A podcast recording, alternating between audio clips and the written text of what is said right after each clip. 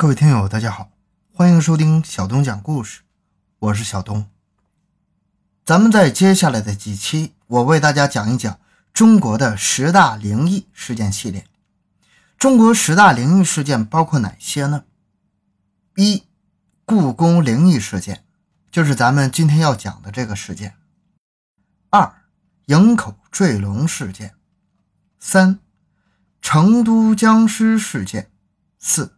上海吸血鬼，五林家宅三十七号神秘事件，六重庆红衣男孩，七猫脸老太太，八香港广九铁路广告事件，九二零零二年华航空难录音，十一九九五年北京的三三零公交车闹鬼事件。这些事件呢，都是广大网友们。自发组织啊，这么排出来的，它不具备任何的官方的权威性，咱们只是听个乐呵，您也不要太较真儿。一九九二年的某一天，整个故宫笼罩在雷雨的天气中，正在故宫游玩的游客们匆匆忙忙地寻找躲雨的地方，突然间一阵电闪雷鸣，这时灵异的事件发生了。在故宫红墙旁边，人们竟然发现了行走的宫女。游客们马上用携带的设备拍摄下了这个画面。这个照片非常有名，想看一看这张照片的朋友，可以关注微信公众号“小东讲故事”，并发送关键字“故宫”就可以看到了。发掘奇闻，寻找真相。更多精彩，请关注同名微信公众号“小东讲故事”。本节目由喜马拉雅独家播出。专家根据这些照片给出了一个所谓的科学解释，说因为宫墙是红色的，它有四氧化三铁，而闪电可能会将这个电传导下来。如果当年碰巧有宫女经过，那么这个时候宫墙就相当于。录像带的功能，如果以后再有闪电巧合重现，那么就可能会像录像的放映一样，出现那个被录下来的宫女的影子。在国外也有古老建筑中出现灵异现象的事例，根据解释，是因为某些特殊的夜晚，比如打雷闪电的时候，就会通过一些物质保存下来。当环境到达了一种播放的条件的时候，然后就像电影回放一样展现出来。对于这种观点，小东是不敢苟同的。而且，其实故宫墙壁已经被粉刷很多次了，即便有四氧化三铁，也早就被覆盖了，它不可能再起作用的。但是上面这个故事呢，非常有名，这种说法影响也非常大。除了上面这个故事，关于故宫的灵异事件还是很多的。老一辈人讲嘛，因为在皇宫里冤屈而死的人太多，这些孤魂野鬼就困在故宫里。灵魂就久久无法散去。刚才呢，咱们已经把故宫灵异事件呢给讲完了，但是实际上，它这个故宫灵异事件不是光上面这一起，还有很多，它统称为故宫灵异事件。我摘取了几个比较有趣的给大家讲讲，信息来源于网上，真实性呢我不负责，你就当听个乐呵。有一个网友说，记得是初中的时候吧。九三年十一月前后，有一天，听见别的班的同学说故宫夜里经常闹鬼，说的还有板有眼、有根有据的。啊，我决定周末晚上去看看。啊，这个同学说的。周末我做完作业，等到晚上八点多，我到我舅舅家。表弟说他在故宫值班，我非常高兴，因为这样我就可以在故宫多待一会儿了。我进了故宫，找到我的舅舅，跟他瞎聊，说听说故宫闹鬼。是真的吗？他听完后愣了一下，说：“没有鬼，他们瞎说呢。”然后就不再说话了。九点半的时候，他催我回去，因为我的目的是看看到底有没有鬼，所以就赖着不走。快十一点的时候，我说我要上厕所，然后就从他的办公室里出来了。说来也怪，挺好的天气，我刚一出来就刮大风了。那时候。故宫非常的黑呀，没什么路灯。说实话，我真有点害怕呀。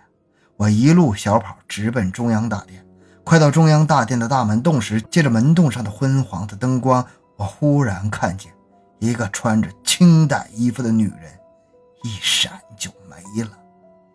我当时都吓傻了，愣了有一分钟，定了定神，仔细想想，那个人看服饰像是宫女。我赶紧顺着原路返回我舅舅的办公室，进屋我就说：“我真的看见鬼了。”就在快到大殿的时候，那个穿着宫女衣服的鬼闪一下就不见了。听我说完，我舅舅嘴角抽动了两下，问我：“你去大殿了吗？”我说：“没去。”他听完长出一口气，说：“那里晚上不能随便进。”我当时非常害怕，但又想去看看，就磨着我舅舅跟着我一起去看。他最后没有办法，很不情愿地跟着我一起去了。当我到了通往大殿的门洞前，我就愣了。我看到不止一个宫女，她们正向着大殿走去。我终于明白我舅舅为什么说晚上不能随便进了。好，咱们再看看第二个故事。有一个叫胖富的网友，九三年在北京武警总队服役，新兵训练之后被分配到了故宫中队。负责故宫的保卫。九五年十月的一个夜晚，晚上二十一点左右，他和战友正在中队值班室看电视的时候，突然两个故宫保卫处的保卫干部闯进值班室，面色苍白、气喘吁吁的冲他和在值班室里的战友说：“刚才我们两个人巡夜，走到珍宝馆时，发现有个人站在珍宝馆的大门外。我们开始以为是你们的战士，就喊了一声：‘是谁？’”但但这个人没有回答我们，于是我们两个人就向他走去。去这个人大约三十多米，我们看见这个人穿着一身黑色的袍子，但是这个人是背对着我们。只见这个人头发很长，看不见他的脸。于是我们就问了一声：“你是谁呀？”刚问完，这个人就开始向北甬道里跑。我们两个人一下子就肯定了，这肯定不是故宫里的人。于是我们就打开手电筒去追，顺着北甬道，我们一直追到小戏台。我们始终距这个人三十多米，但就是追不上他。在小戏台的院子里的时候，由于院子的另一个门是锁上的，我们终于把这个人追上了。我们两个人一左一右把这个人堵在门洞里，可是这个人还是背对着我们。但我们已经看清了，这个人肯定是个女人。通过她穿着的黑色长袍可以看出她身材娇小。长发披肩一直垂到后背，我们就大声说：“你转过身来。”这个女人就慢慢的转过身来。可她转过来后，我们看见她居然没有脸，她的头上没有脸，前面也是头发。我们吓坏了，手电掉在地上都顾不上捡，就往你们这跑。不知道他有没有追我们，因为我们没敢回头看。胖富和他的战友听后，就拿着枪，十几个人随着这两个保卫干部出去查看，一直寻到小戏台的院子里，发现那两个保卫干部的两个手电一左一右还在地上，手电还没有关，可是已经找不到那个女鬼的丝毫踪迹了。说到这儿，这个故事就完了吗？没有，大约过了五天。其中一个撞鬼的保卫干事下班在故宫东华门外被一辆丰田越野车撞死了。又过了五天，快到十一月份的时候，另外这个撞鬼的保卫干部因为突发性心梗死在家里。据说死者脸部表情充满恐惧。九六年夏天，胖富班里有个战士，河南人，晚上接岗，因为困，于是抱着被子去接岗，在故宫小戏台的院子里，在戏台下的台阶上。把被子铺一半，盖一半，躺下就睡。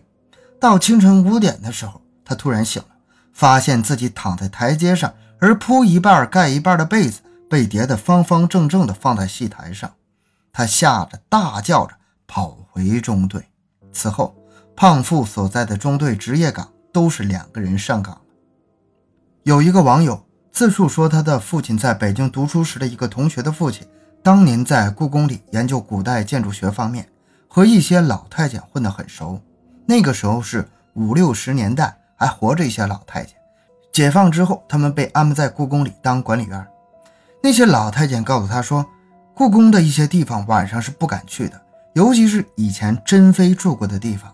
据说有一个太监在刚刚解放的时候，和同伴下午六点钟去以前珍妃住过的一带巡查。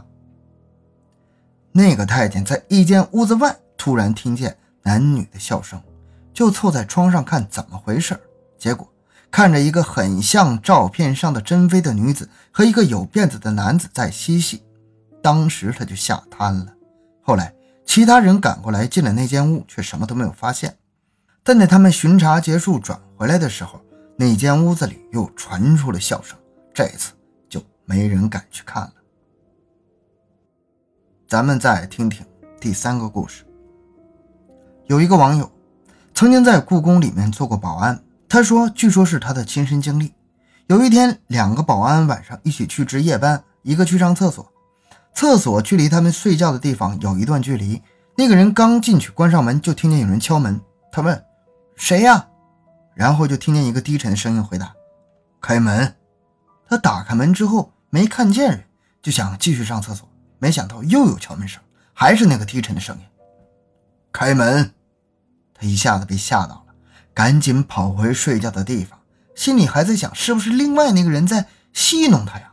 但是他回去发现那个人还在睡，睡觉的姿势都没变。果然，第二天问他，他什么都不知道。往后夜里他再也不敢一个人出去了。故宫作为游览胜地，每天接待着国内上万名游客，但是不是每个人都会知道这紫禁城里面包含着另外一种内容。有个人以前在故宫看门，据说那个人每天晚上都能听见有人奏乐，而且有时候能看见宫女太监排队走过。那个人家孩子身体都不太好，老人都说是因为那人受的阴气太大，影响了下一代。不仅仅这样，故宫里很多的院落都是被封起来的，不许对游客开放。当然，这里的原因是很多的。有比如保护文物等等的原因吧，但是在这些封存起来的院落当中，是否也有那些冤魂呢？